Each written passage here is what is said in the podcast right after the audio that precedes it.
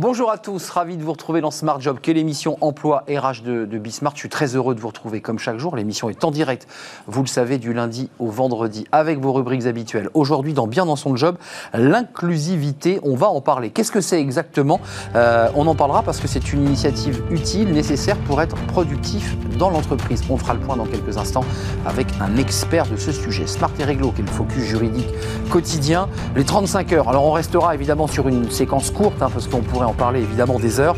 Comment ça marche? On va essayer d'y voir plus clair entre les forfaits jours, entre ceux qui sont encore aux 35 et, d'autres qui sont aux 39 heures. On fera le point avec Émilie Ducor-Prouveau. Le cercle vous le savez, comme chaque vendredi, avec les experts de, de Smart Job, on va s'intéresser bien sûr eh bien, à cette liberté retrouvée avec cette épée de Damoclès évidemment d'un reconfinement possible. Et puis on s'intéressera à la petite phrase de Jean Castex hier, le télétravail, tout le monde ne joue pas le jeu et il met la pression sur les entreprises. On fera le point évidemment avec mes, invités, mes experts. Et puis dans le livre de Smart Job, technologie partout, démocratie nulle part, c'est un sujet autour évidemment de- d'Internet, du numérique qui est partout. Euh, on fera le point avec l'un des auteurs de ce livre. Euh, il sera avec nous à la fin de notre émission. Tout de suite, notre première rubrique, c'est bien dans son job et on parle de l'inclusion, l'inclusivité. C'est la même chose? Pas sûr. C'est tout de suite.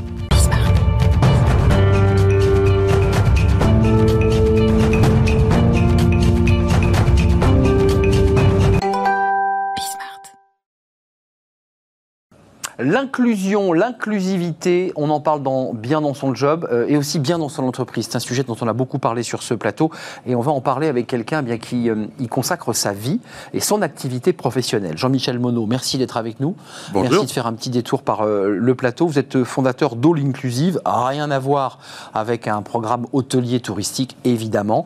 D'abord quelques mots sur votre parcours parce que euh, l'inclusion, l'inclusivité, c'est votre métier. Euh, vous allez, euh, je dirais, porter la bonne parole dans les entreprises. Pourquoi vous en êtes arrivé là, vous qui partiez d'un univers business? Vous étiez à la Sodexo, me semble-t-il. Comment on passe de l'univers business à l'inclusion, à l'inclusivité? Déjà en considérant que c'est un sujet business. Mais c'est vrai que mon parcours est un parcours très classique, euh, école de commerce, et puis 30 et quelques années dans le monde de, l'entreprise, chez euh, Adecco, dans l'agroalimentaire, et 25 ans chez Sodexo.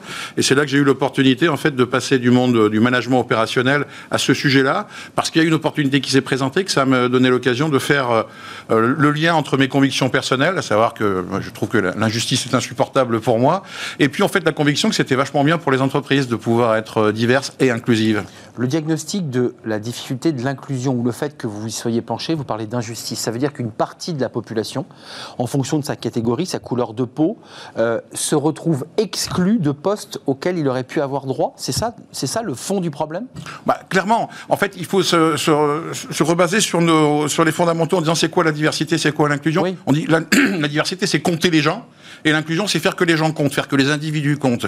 Et euh, quand on regarde les, critères de diversité, on les limite souvent au genre, à la couleur de peau, au handicap. En fait, c'est beaucoup plus large que ça. C'est nos parcours, nos convictions, nos opinions, notre culture, nos valeurs. Et on s'aperçoit qu'il y a des gens qui sont plus, euh, qui avancent plus vite que d'autres. Et en dehors du fait que ce soit injuste, c'est certainement aussi pas très efficace pour les organisations. Hum. Que- que- Quel est l'argument que, vous, que, vous apportez dans l'entreprise quand l'entreprise vous ouvre la porte pour la première fois? C'est-à-dire qu'on vous reçoit, euh, on a pris contact avec vous par le biais de votre site internet par Ouais. exemple, ou d'un bouche à oreille, l'entreprise vous ouvre et vous avez une réunion. C'est quoi les premiers mots que vous évoquez pour euh, immédiatement connecter et faire comprendre au patron que vous avez en face l'utilité du sujet?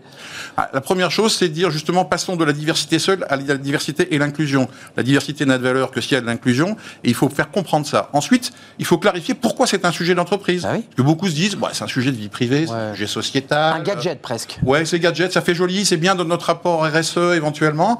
Et puis, en fait, quand on arrive à faire le lien entre ça et la performance de l'entreprise, dire, ben, si on sait être divers, mais surtout si on sait être inclusif, c'est-à-dire euh, valoriser la diversité au quotidien, on va être plus intelligent. On parle beaucoup d'intelligence collective aujourd'hui. Comment voulez-vous avoir une intelligence collective avec des clones? C'est évidemment avec des perspectives différentes qu'on peut avoir euh, une, euh, une efficacité d'équipe, une vision de, de ces marchés, une vision de ces équipes qui, euh, qui, qui fonctionne et qui soit mobile et agile. Les, les clones, c'est l'endogamie qu'on peut retrouver à très haut niveau entre les polytechniciens, Ouais. les centraliens, ceux qui ont fait la même école de commerce, finalement, qui se cooptent entre eux. Euh, votre argument, c'est de dire quoi? C'est de dire euh, comment vous les orientez très concrètement? Parce que la philosophie, on l'a, on l'a comprise. Ensuite, il faut passer à l'action. Comment vous faites passer l'entreprise à l'action? Comment vous la faites changer? Ouais. La première chose, c'est une prise de conscience individuelle et qui est euh, émotionnelle avant d'être euh, d'être raisonnable. On pourrait se dire, il suffit d'avoir un cerveau pour comprendre que c'est du, du bon sens ce sujet-là, mais en fait, il faut pouvoir ressentir.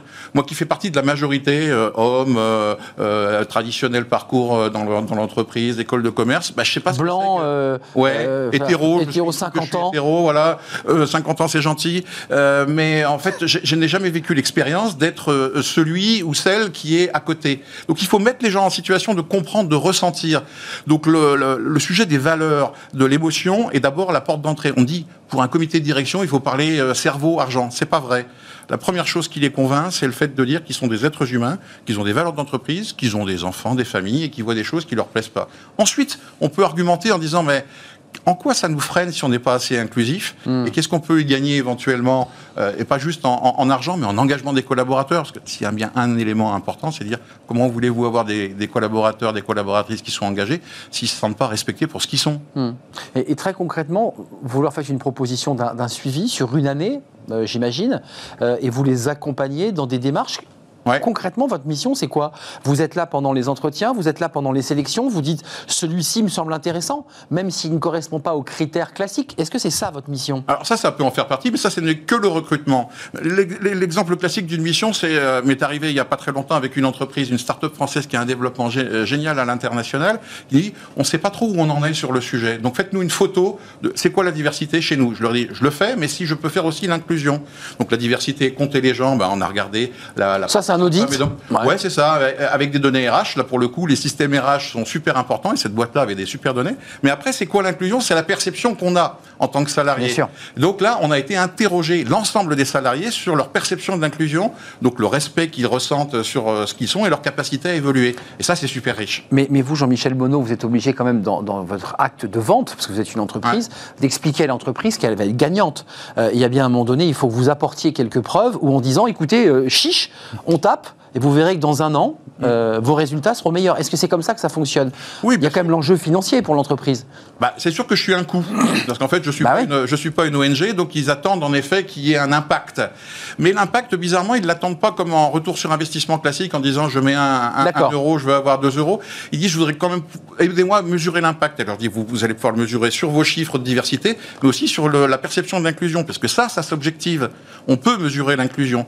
Vous pouvez le mesurer aussi sur votre capacité à remporter des marchés. Il y a des entreprises qui aujourd'hui euh, sont en face de clients qui leur disent dites-nous ce que vous faites sur ce sujet-là. Il y a les clauses sociales dans les marchés publics, mais de plus en plus, les entreprises disent je veux savoir avec qui je travaille et montrez-moi ce que vous faites en termes de, diversité et d'inclusion. Il n'y a pas que le fait de, travailler des enfants ou, de, de, la planète. Mais concrètement, quand vous parlez d'inclusion, euh, il est question très concrètement, parce que ce sont des mots un peu valises qui cachent les mots en fait. Le mot inclusion, c'est de dire je ne recrute pas quelqu'un qui vient d'un quartier de banlieue, je ne recrute pas quelqu'un qui est, euh, noir de peau, je ne recrute pas quelqu'un qui est d'origine maghrébine. Est-ce que c'est de ça dont il est question Pour être extrêmement concret. Ça, c'est l'exclusion, justement. Ça, c'est l'exclusion. Mais vous, vous dites, mais intégrer ces personnes-là. L'inclusion, en fait, le, pour, le, la meilleure, euh, le meilleur slogan d'inclusion, c'est McDo. Venez comme vous êtes. C'est ça qu'on veut dire. C'est très réussi. Ah bah, c'est super. Un slogan. Et si vous réfléchissez au slogan, à qui il s'adresse pour McDo Il s'adresse à leurs clients, mais il s'adresse aussi à leurs salariés. Évidemment. Vous voyez les pubs employeurs qu'ils font depuis 15 ans au moins, c'était les premiers à le faire. C'est vrai. Aujourd'hui, on le voit avec d'autres. Je vois passer une pub pour euh, Amazon en ce moment. exact. ils font la même chose. Hein, voilà, en disant avec une jeune femme qui dit moi je, euh, je suis du Congo, je suis venu pour des Tout à fait. Donc ils ont bien compris campagne le télé. lien. Campagne télé. Hein. D'accord, absolument, oui. Mm, mm. Donc ça veut dire que c'est de ça dont il est question dans vos discussions. Ouais, c'est l'engagement des collaborateurs, c'est la capacité à aussi à offrir les meilleurs euh, services à leurs clients en disant comment voulez-vous comprendre les, euh, les attentes de vos clients divers si vous ne les, reflétez pas? Si vous avez que des euh, gens qui sortent des mêmes écoles, des mêmes quartiers, qui ont les mêmes parcours, vous allez pouvoir répondre aux besoins de ces gens-là. Mais vous n'irez pas besoin, répondre aux besoins des, des, gens qui ont grandi à Brest, à, à, Mâcon comme moi, ou qui habitent en Normandie comme, comme moi maintenant, parce que vous êtes super loin et que vous avez un, un, parcours qui est hors sol. Donc ça veut dire, avant de nous quitter, qu'il y a, il y a la, la relation qu'on évoquait avec Olivier Siboni, qu'on appelle les biais cognitifs, c'est-à-dire globalement les a priori que, l'on se fait sur quelqu'un très rapidement parce que euh, vestimentaire, couleur de peau, euh, et donc il y a une sorte de sociotype et de déterminisme. C'est ça le danger. Bah, c'est ça, on est tous sujets au biais inconscient. Euh, ah, vous appelez ça bien conscient hein Oui, bien conscient, bien cognitif. C'est la même chose. Oui, absolument. C'est le fait de dire on regarde les gens pas comme ils sont, mais comme nous nous sommes. Hein, c'est cette citation d'Anaïs Nin, ne regardons pas le monde tel qu'il est, mais tel que nous sommes, et avec notre paire de lunettes, avec nos filtres, avec mes expériences.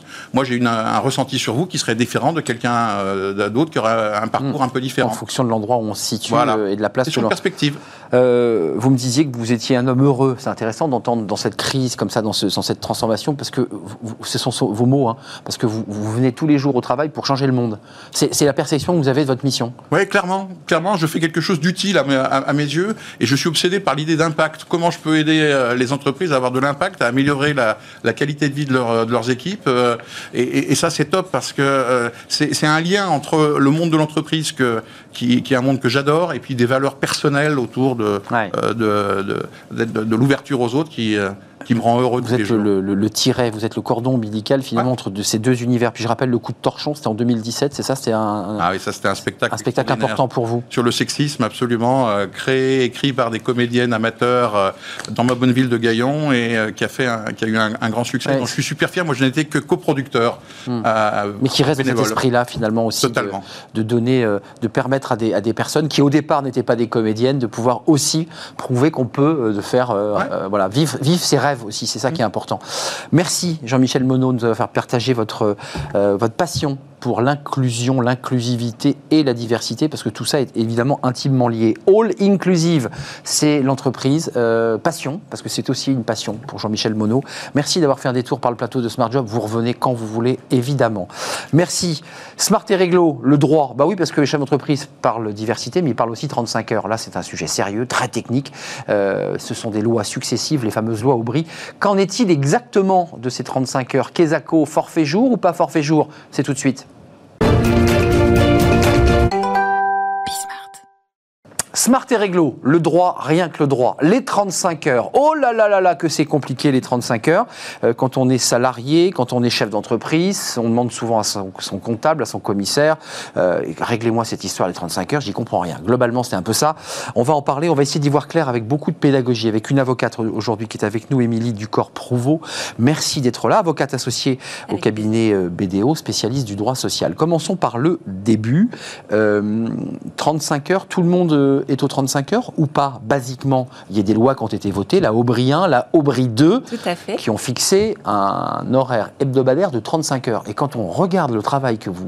On s'aperçoit que non, tout le monde n'est pas aux 35 heures. Et non, et, non, absolument pas. Donc contrairement aux idées reçues, euh, les Français ne sont pas moins travailleurs que les autres. Hein. Tout le monde n'est pas aux 35 heures. Il y a évidemment les 35 heures depuis la loi Aubry, hein, comme vous l'avez dit, euh, donc qui est applicable depuis 2000. Euh, Mais euh, bien évidemment, il existe d'autres régimes qui existent et qui permettent donc de, voilà, de déroger. C'est une durée de référence. C'est la référence. Voilà, exactement. C'est la, la référence. Donc il y a euh, ce n'est pas une durée minimum.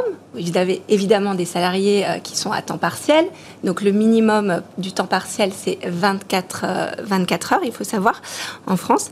mais il y a aussi, il n'y a pas, ce n'est pas non plus une durée maximum.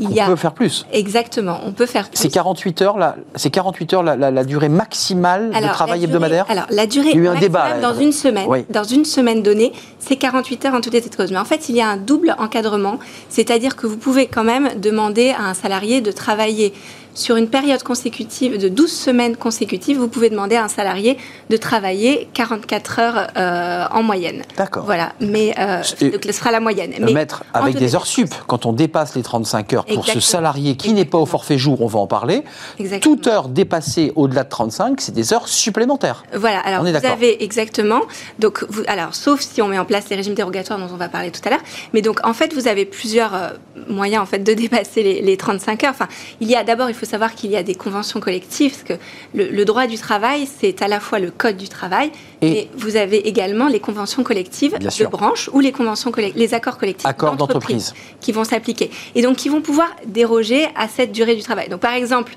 chez vous les journalistes, avec quelques exceptions près euh, dans, la presse euh, quotidienne, c'est 39. Chez vous c'est 39, exactement. Et euh, pour la convention collective communément appelée HCR, hôtel, café, restaurant, hmm. les pauvres on, pense secteur en ce moment. On pense à eux, donc c'est 39 heures également. Et voilà, donc ça c'est une première manière de déroger, donc si votre convention collective ou votre accord d'entreprise l'autorise. Par ailleurs, vous avez également, bien sûr, l'employeur a la possibilité de demander à un salarié d'effectuer des heures supplémentaires. Hmm. Ça, c'est tendu parce que les tarifs ne sont pas les mêmes qu'on commence par les cinq premières heures ou qu'il y ait les heures supplémentaires. C'est donc, c'est quoi? C'est 10% pour les premières heures, le, paiement? Alors, non, c'est en fait, ça, le minimum, c'est 10%. Minimum. Mais donc, ça va dépendre encore une fois de la convention collective applicable.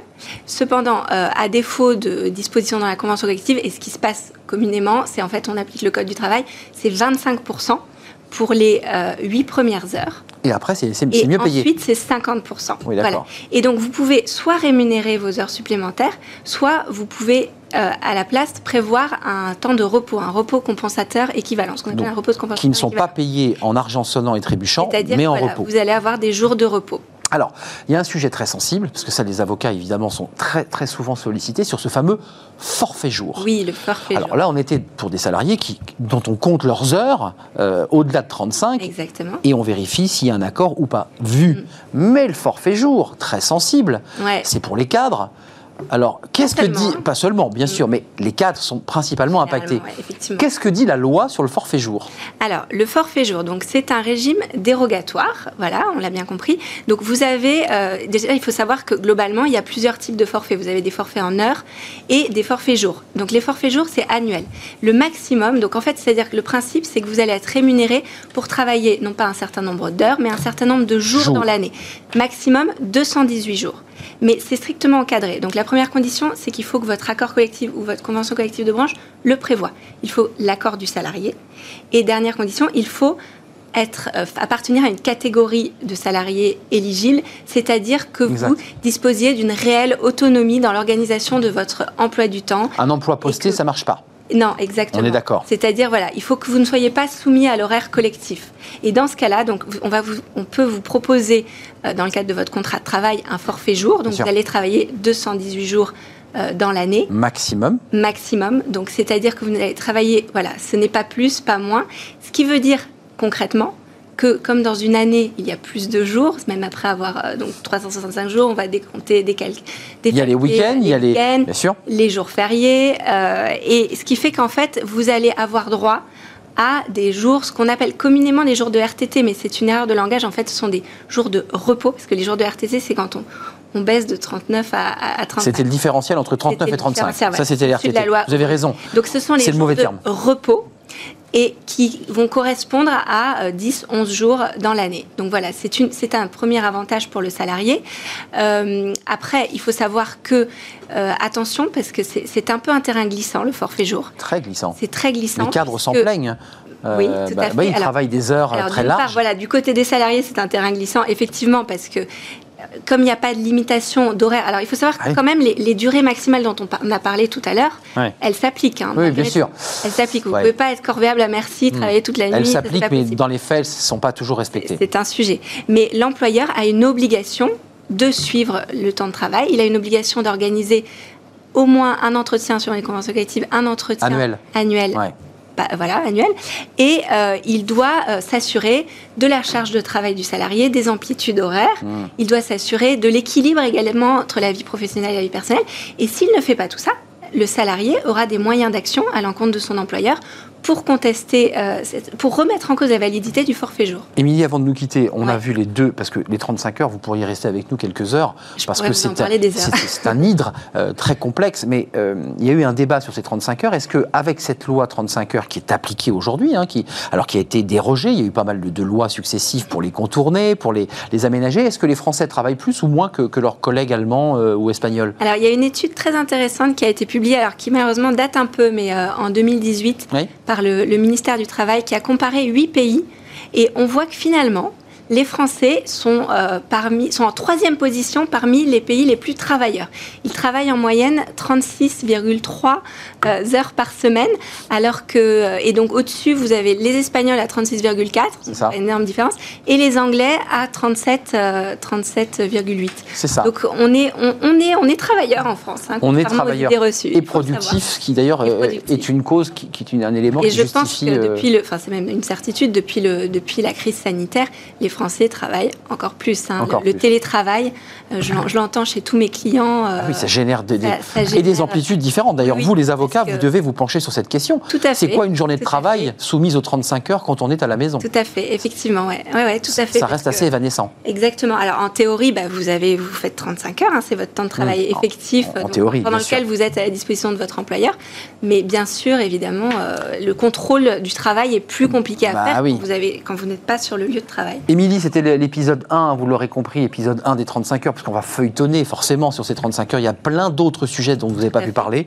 Émilie Ducor-Prouveau, avocate associée BDO, spécialiste en droit social. Épisode 1, 35 heures. On vous retrouve bientôt, peut-être pour nous faire des propositions de Avec tout ce qui a été la jurisprudence, peut-être même des 35 heures, parce qu'il y a Mhm. beaucoup de choses qui se sont empilées.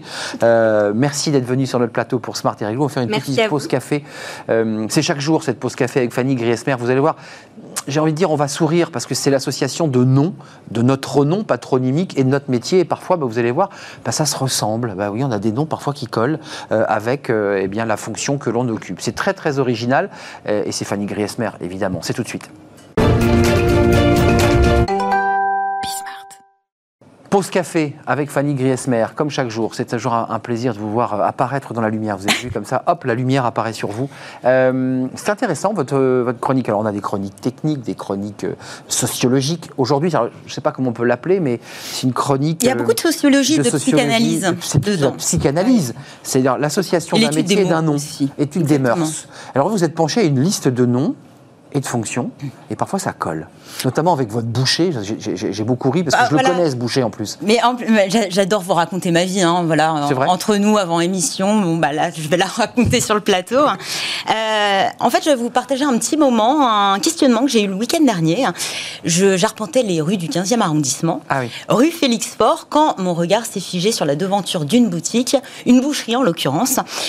La boucherie Le Boeuf, où officie un certain Romain Leboeuf, boucher, donc, et ce n'est pas, et ce n'est pas rien, meilleur ouvrier de France. C'est vrai. Monsieur Leboeuf, profession boucher, hasard, concours de circonstances, ou destinée, je me suis penchée sur la question. Dans mes recherches, j'ai découvert que cela portait un nom, l'aptonyme. C'est un L'aptonyme. c'est un mot qui est entré dans le Larousse en 2018 avec la définition suivante. Nom de famille qui semble refléter plaisamment l'occupation professionnelle notamment de quelqu'un. Définition affublée d'un exemple très concret dans le dictionnaire. Exemple, Madame Piedroit, podologue. Alors, On pense que c'est un canular. Ça, nous fait parfois sourire. C'est d'autant plus vrai lorsque le, le nom de famille euh, ressemble au métier exercé par la personne en question. Mais c'est une science? Est-ce que- est-ce qu'on peut en, faire un science. modèle? Exactement. Et ça s'appelle l'aptonymie. C'est la science qui étudie le lien entre le patronyme et l'activité de celui qui le porte. Ce qui compte dans la discipline, euh, c'est pas la graphie. C'est ce que l'on entend. Par exemple, vous appelez Monsieur ou Madame Poulet, P-O-U-L-A-Y. Mais- Alors, ça ne suffit pas. Vous appelez Poulet, c'est c'est très bien. Et ils hein, vendent des tant volailles, pour vous. Ouais, ouais. Voilà, pour que votre nom soit reconnu comme aptonyme, vous devez faire carrière soit dans la volaille, soit éventuellement travailler dans la police nationale. Hum, Mais ce qui serait une, une dérivation du mot, puisque c'est le mot euh, argotique de, de la police. Exactement. Alors c'est vrai que le, le sujet a assez peu exploré en France. Ouais, peu... En revanche, les Québécois en seraient très Euh, alors, c'est même un néologisme, hein, aptonyme, apte qui veut dire approprié ou qui convient, et onyme, le suffixe qui veut dire non. Alors, il y a des études très sérieuses euh, qui sont menées au Québec. Il y a même des centres de recherche, euh, des travaux qui sortent chaque année, euh, réalisés la- avec l'appui de généalogistes et d'experts en onomastique. C'est l'étude des noms propres. Qu'est-ce qu'on apprend comme mot aujourd'hui? Apnonie, m- mononastique. On s'en rappellera peut- Si, si, peut-être pas lundi, mais, non, euh, mais je me rappellerai lundi de l'aptonie. C'est intéressant, mais il y a quand même un travail d'historien et je dirais presque d'ethnologue, c'est-à-dire que même dans les lieux-dits, on, on se souvient que des lieux-dits correspondent parfois le four à chaud. On sait qu'à cet endroit, il y, sur avait, certaines professions. il y a des professions qui sont en lien. Peut-être que les ancêtres avec étaient. euh, euh, voilà des, des- des métiers que l'on a retrouvés. En tout cas, on peut se poser la question est-ce que c'est vraiment un hasard hein?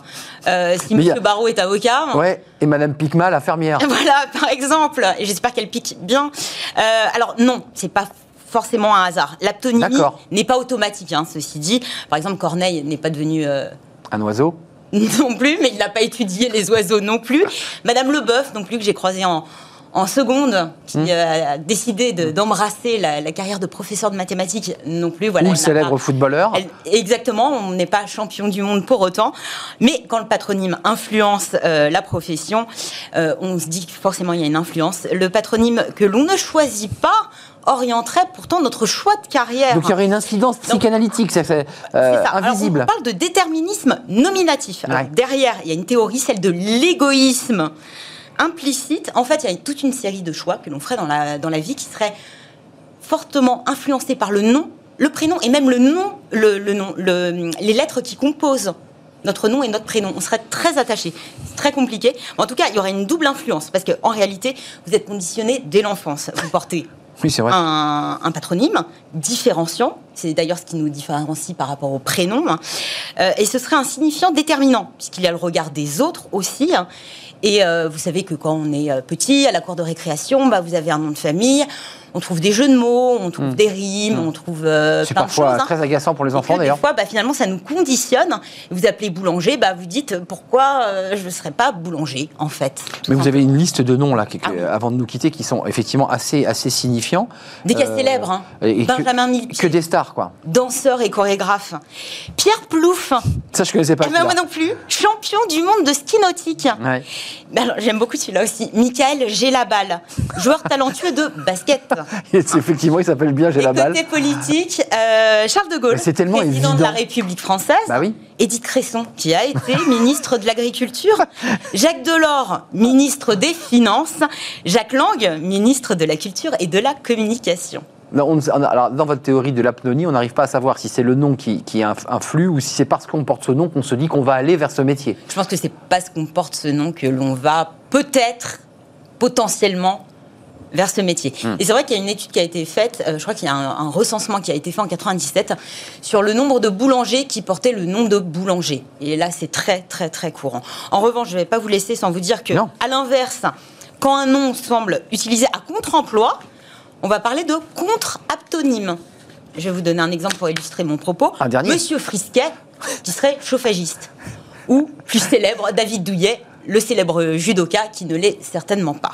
Ouais, c'est vraiment à la fois très drôle et humoristique, et on y voit que dans l'aptonie, il y a quand même des, des- cherché une science. à Ardouin, c'est Bah, bien sûr, c'est tentant. C'est tentant. Je vais chercher la signification de votre nom. Bah, famille. Allez-y, je, je, je tremble. Ami valeureux. Ben, je suis un ami valeureux. Oui, mais alors quel, quel métier pouvez-vous euh, exercer? Bah, Chevalier Ouais, euh, chevalier peut-être. voilà. Chevalier qu'un cheval et qu'un qu'un bouclier peut-être. Euh, en tout cas, je suis un ami valeureux, ça me touche beaucoup. C'est. Euh, c'est tout à Et fait ça moi. influence votre comportement. Et, et ben, c'est évident, mais comme je ne savais pas que j'étais un ami valeureux il y a encore une seconde, bon, voilà. Merci Ça Fanny. met la pression. Et puis je vais aller voir Fanny Griesmer, puisqu'évidemment, euh, Je vous le dis, Griès, ça veut dire semoule. Donc peut-être une carrière, un, un restaurant de couscous. couscous ou alors dans le blé, l'agriculture, puisqu'en fait euh, tout ça vient, vient de la terre. La semoule, on a appris plein de choses. L'aptonie, voilà un mot original. Chercheur en aptonie. C'était votre, euh, bah, votre petite pause café. Euh, on est parti à la rencontre de noms Ah oui, un peu extravagants. Et pousser la, la boutique de chez Leboeuf, parce que c'est un monsieur formidable Oui. qui défend Qui la, la viande de qualité. Mature ses viandes. Absolument, c'est un grand monsieur. Fin de la pause café, petite pause tout court d'ailleurs, avec dans quelques instants eh bien, nos experts, les experts de, de Smart Job. On va essayer d'analyser leur nom d'ailleurs, peut-être ça va me donner la, la- la- quelques, Je fait avec euh, monsieur Jean-Michel Garrigue. Ga- Garrigue. Voilà, il l'a fait avec tout le monde. Méfiez-vous, on va être ausculté. C'est la pause, c'est tout de suite, c'est le cercle, le cercle RH et les experts. On s'intéresse au télétravail, à cette liberté retrouvée et sous conditions. On fait le point avec nos invités tout de suite après cette courte pause.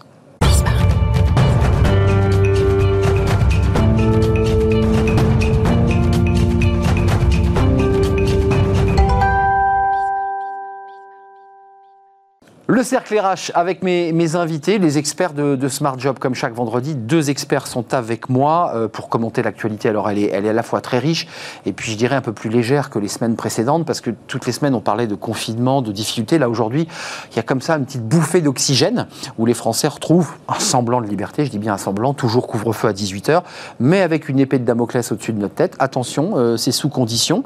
Et puis, il y a euh, ce discours hier de Jean Castex qu'on va commenter où il y a quand même l'idée que le télétravail est en train de, voilà, c'est à la différence de l'eau qui monte en France en ce moment, bah, le télétravail descend, il y a une décrue, les entreprises jouent moins le jeu, euh, et on va faire le point avec des chiffres de notre économie qui sont pas si mauvais que cela, avec euh, pas un rebond, mais en tout cas une économie qui tient le coup, et ça c'est plutôt une bonne nouvelle. Stewart Shaw est à ma droite, consultant en stratégie d'opinion chez Via Voice. Merci Stewart d'être avec nous. Vous êtes un habitué de notre émission. Puis Jean-Michel Garrigue.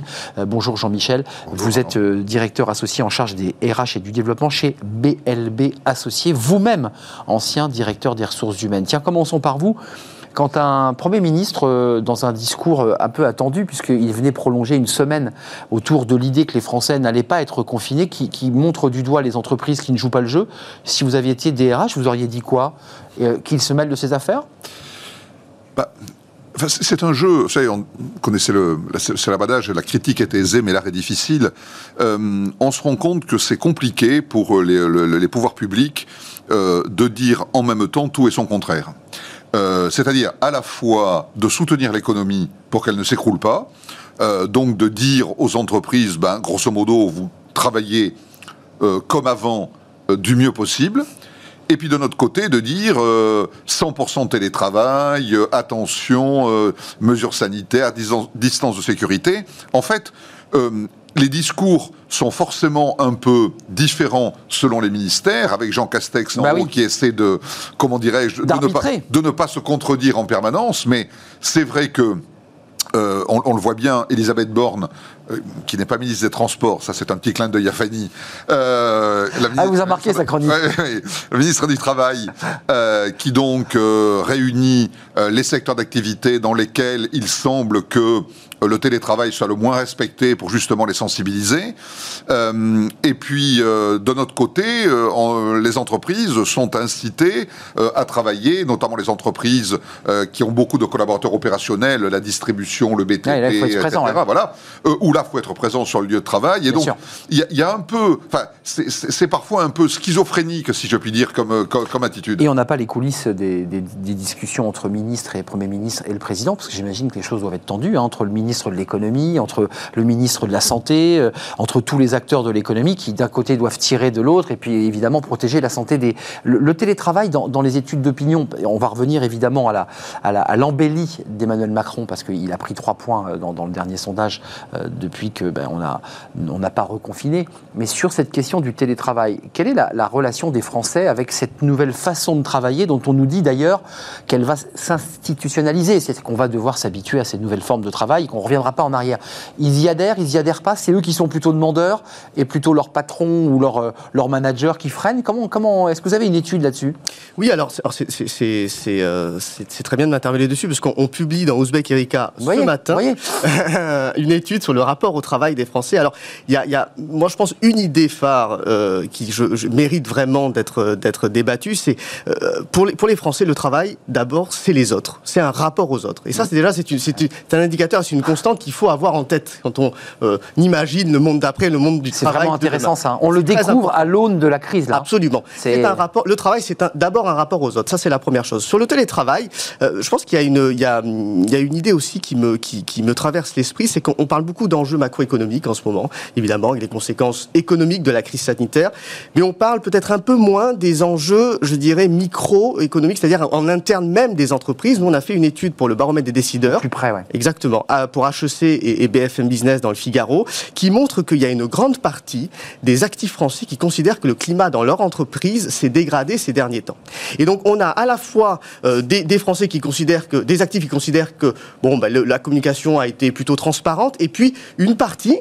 Importante, un peu plus d'un tiers, qui considère au contraire que le climat s'est dégradé. Donc je pense que l'enjeu de l'interne, l'enjeu du dialogue en interne des entreprises, c'est aussi quelque chose de très important. Juste d'un mot, pourquoi ça s'est dégradé? Qu'est-ce qu'ils disent? Un manager trop présent, un manager trop, trop intrusif, c'est quoi leur difficulté si vous avez affiné l'étude? Oui, mais je pense, il, y a plusieurs, il y a plusieurs raisons. Le, la première raison, c'est, je pense, une, une forme de, de, lassitude aussi et d'une perte de motivation. Vous savez, quand vous travaillez pas forcément sur site, alors au-delà des, des métiers qui nécessitent d'être sur place, il y a une forme de, voilà, d'épuisement euh, moral, psychologique qui se fait. Et puis ensuite, la deuxième raison, c'est ce que je viens de vous évoquer, évoquer excusez-moi, c'est que le, travail, c'est aussi être en communication, en relation avec les autres. Avec un écran interposé, on perd finalement un petit peu le sens aussi de ce que l'on, de ce que l'on fait. Hum, c'est la limite du numérique d'ailleurs, parce qu'il avait été vanté comme un outil indispensable. Et là, on voit les limites de cet outil parce que les gens ont besoin, ça, ça vient un peu tordre le cou à tous ces outils euh, du 2.0.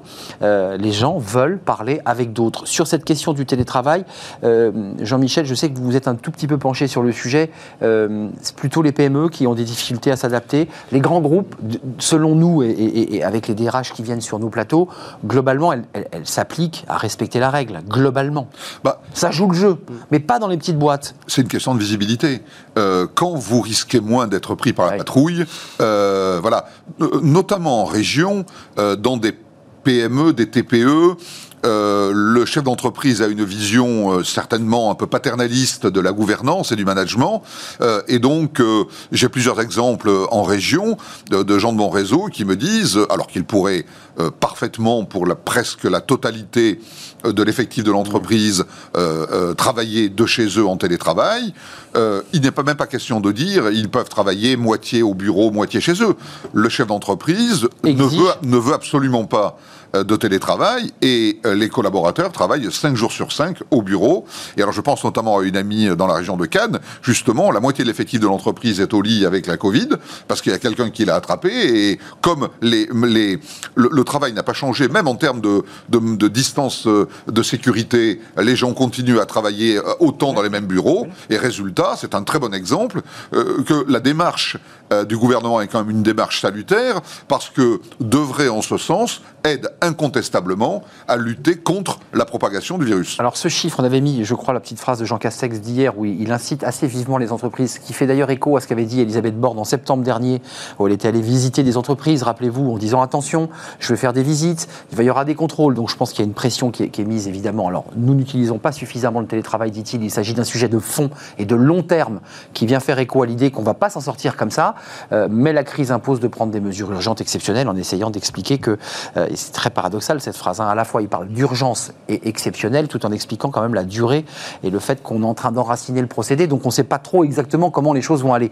Et regardez ce chiffre sur les 34% des, Français euh, qu'on va découvrir, qui, eh ben, voilà, 36% des Français pouvant télétravailler facilement ne l'ont pas fait. Alors ça, il y aura une polémique Stewart Show sur cette expression, parce qu'on peut se demander quand même si c'est de la faute du chef d'entreprise.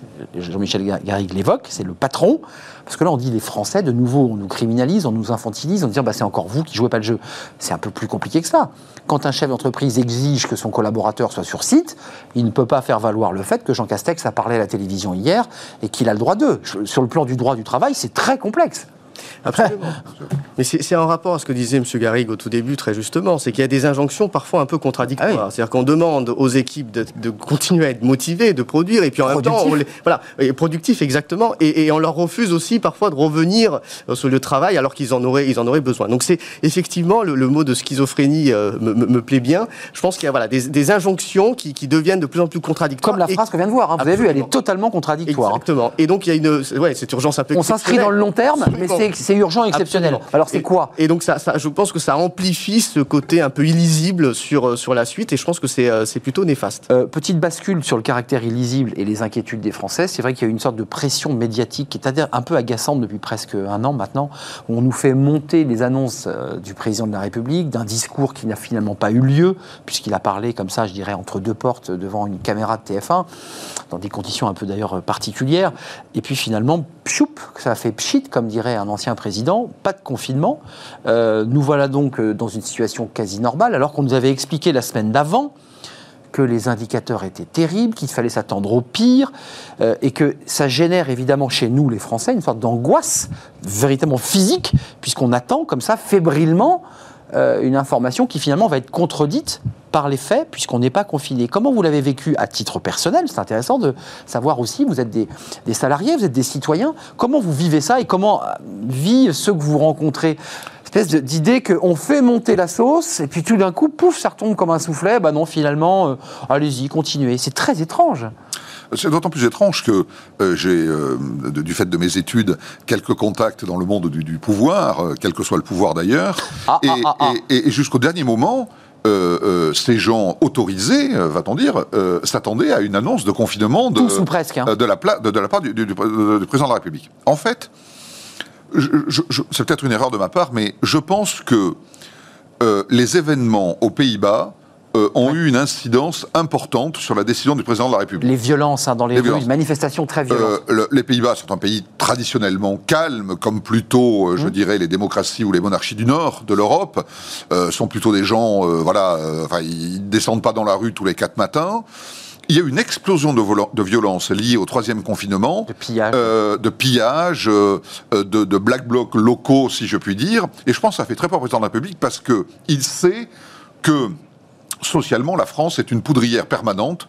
Encore plus, on l'a vu avec euh, les gilets jaunes. euh, euh, bon, l'année 2020 était une année extrêmement difficile. On l'a bien vu aussi sur le, le, le- le premier confinement. Beaucoup de gens euh, euh, l'ont vécu d'une manière relativement Agréable. agréable et heureuse. C'était la première fois que ça arrivait. Lo- Loin d'être tout le monde, mais c'était mais- une expérience intéressante pour beaucoup de gens. Tout à fait, c'est ce qu'on a. Le deuxième a déjà créé euh, beaucoup d'effets déceptifs et de désillusions chez ceux qui l'ont vécu. Et l'annonce d'un troisième, moi, autour de moi, euh, l'annonce presque certaine de ce troisième confinement entraînait, même chez des dirigeants et chez les managers, Ouais. euh, un, un gros effet déceptif, un ras-le-bol, euh, en disant, voilà, on en a assez, on et, comprend, et- on et une angoisse hein, sur, pour, pour l'avenir, Ouais, une angoisse sur l'avenir.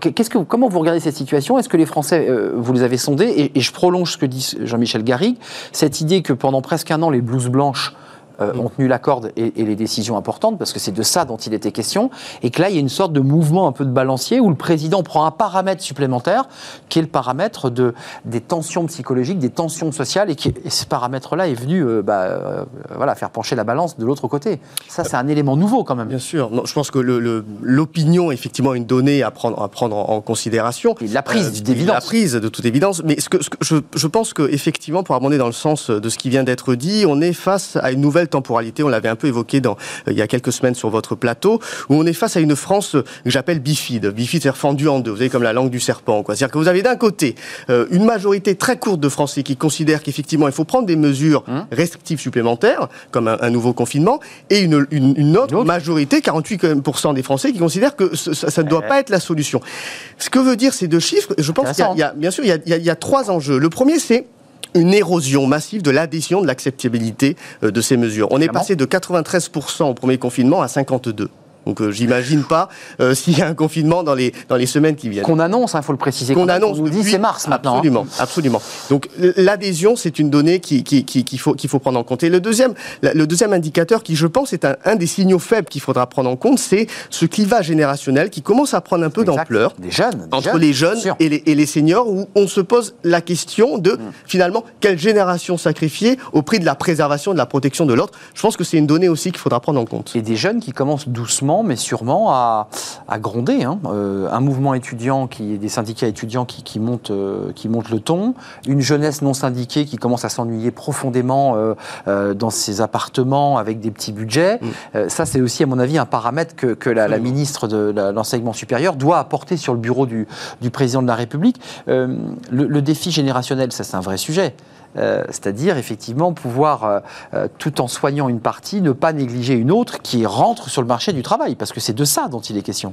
Oui, aujourd'hui, un des sujets vraiment importants, ce sont les impacts de ce que nous vivons, le télétravail, le couvre-feu, une espèce de, de confinement de fait. Euh, de- des étudiants, par exemple, euh, puisqu'ils ne peuvent plus euh, sortir, le couvre-feu les oblige à rester chez eux à partir de 18 heures.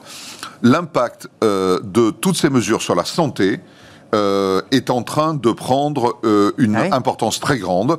Euh, on voit Ça peut nous tuer aussi. Hein. les publications se multiplient, les déclarations sont de plus en plus nombreuses, les magazines en font leur, le- les couvertures de, de leur, de leur numéro actuel sur, sur ce sujet-là.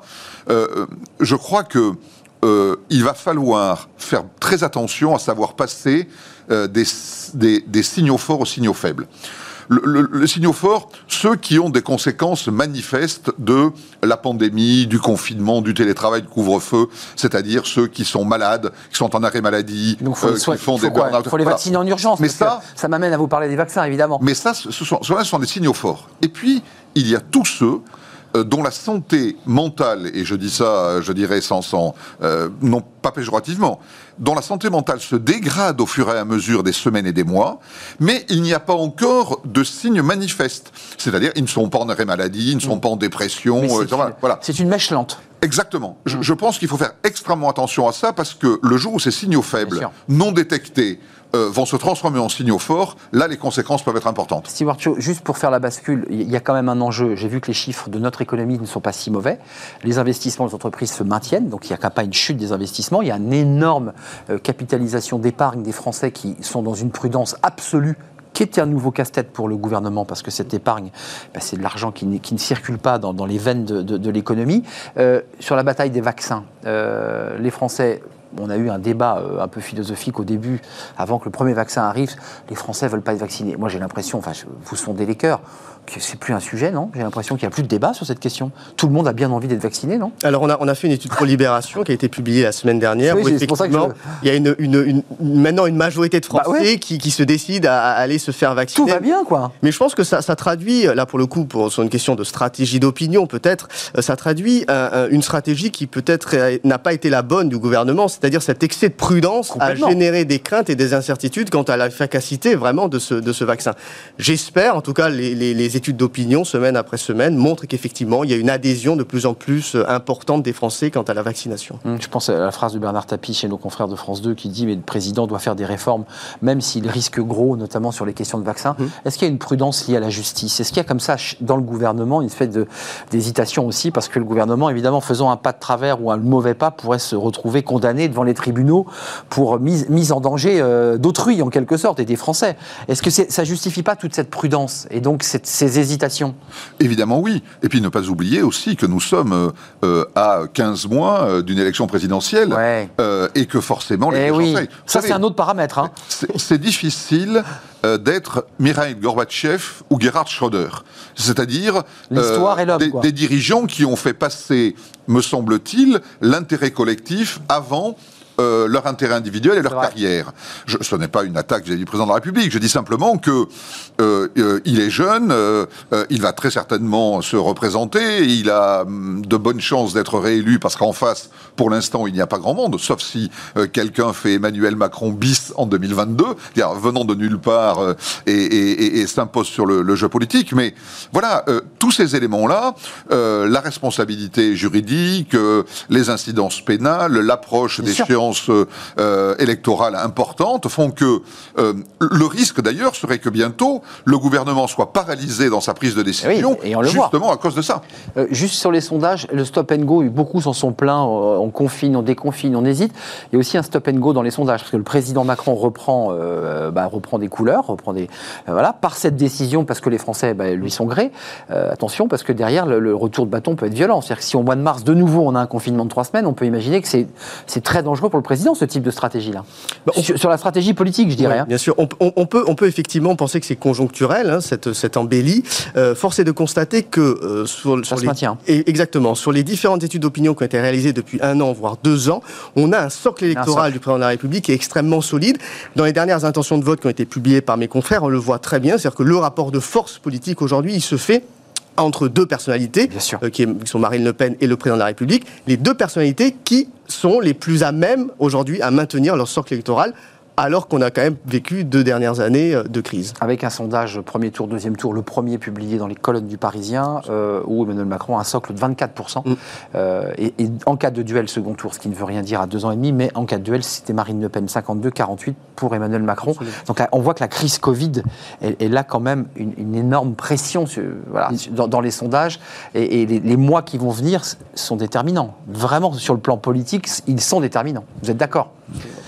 Merci, vous ne prenez aucun risque, hein, parce que vous n'avez pas de boule de cristal. Évidemment, les sondeurs sondent. Jamais. Et, et Jean-Michel analyse. Évidemment, vous n'allez pas prendre de risque majeur. À... Mais personne n'en prend. Est-ce que vous ne remarquez pas qu'en ce moment, euh, les, les, les, les, leaders politiques, euh, à de rares exceptions près, sont prudents, sont extrêmement prudents. Hmm. Ils se cantonnent dans un mutisme, euh, vraiment, le, un silence assourdissant, dirait-on. Parce que la situation est, quand même, on est dans un brouillard total. Parce que la, la, voilà.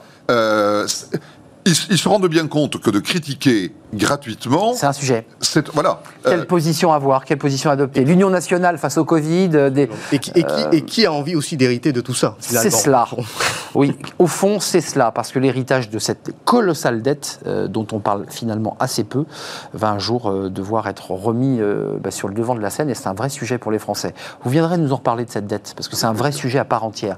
Merci Stewart Shaw d'être venu. C'est pour Via Voice. Vous êtes directeur opinion chez, chez Via Voice, avec beaucoup d'études, tant à l'IB que dans d'autres médias. Puis merci à Jean-Michel Garrigue, BLB associé, ancien DRH, faut-il le, le, préciser. C'est un plaisir de vous accueillir. C'est pas tout à fait terminé, vous le savez, il y a Fenêtre sur l'emploi et le vendredi, c'est le livre de Smart Job. Là, c'est un livre euh, bah, qui met un, un, petit coup de pied dans le, dans le système hein, euh, sur euh, bah, la technologie partout, démocratie nulle part. C'est évidemment mmh. la mainmise des, des, GAFA, du numérique. On vient d'en parler d'ailleurs d'une manière incidente. On va en reparler avec l'un de ces auteurs de, de ce livre. Il est avec nous, c'est notre invité.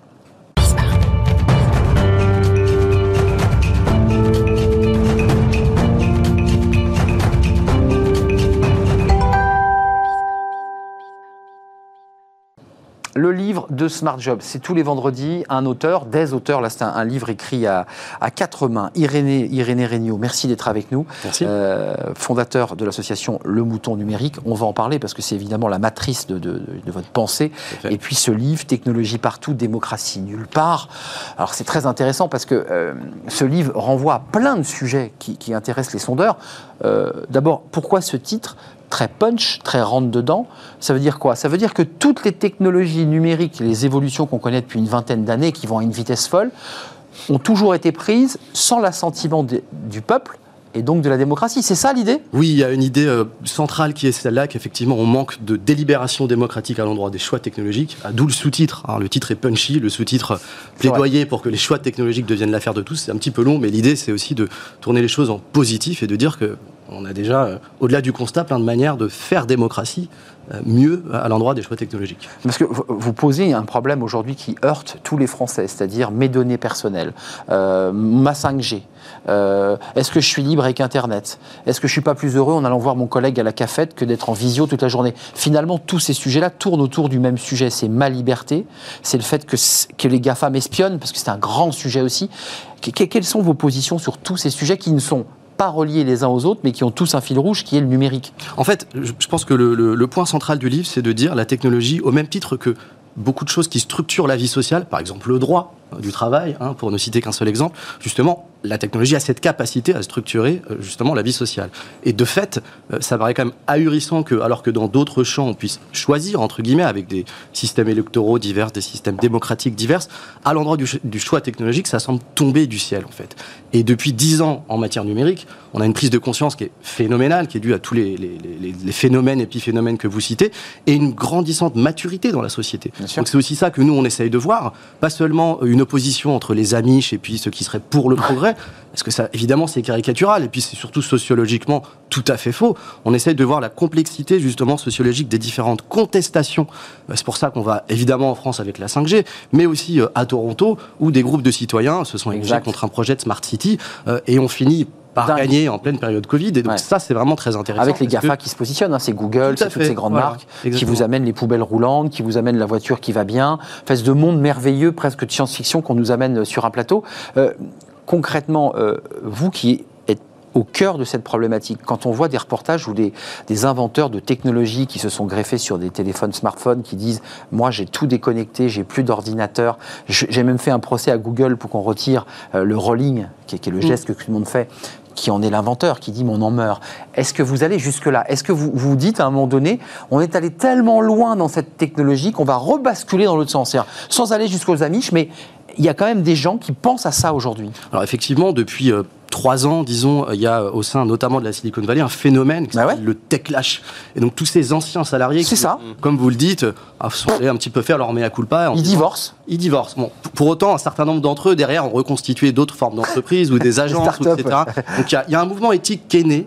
Et à peine est-il né, ce même mouvement éthique est dévoyé, puisqu'il se concentre sur les personnes, malheureusement, peut-être un petit peu trop, parfois sur des fonctionnalités, assez peu sur les structures. C'est vrai. Et Donc, il faut étudier aujourd'hui, c'est vraiment au-delà de. c'est un peu, j'allais dire, le, le- ce qui va mal dans les réponses éthiques qu'on donne à l'endroit de la technologie. Tout le monde parle d'éthique de l'intelligence artificielle, d'éthique de cela, d'éthique de ceci.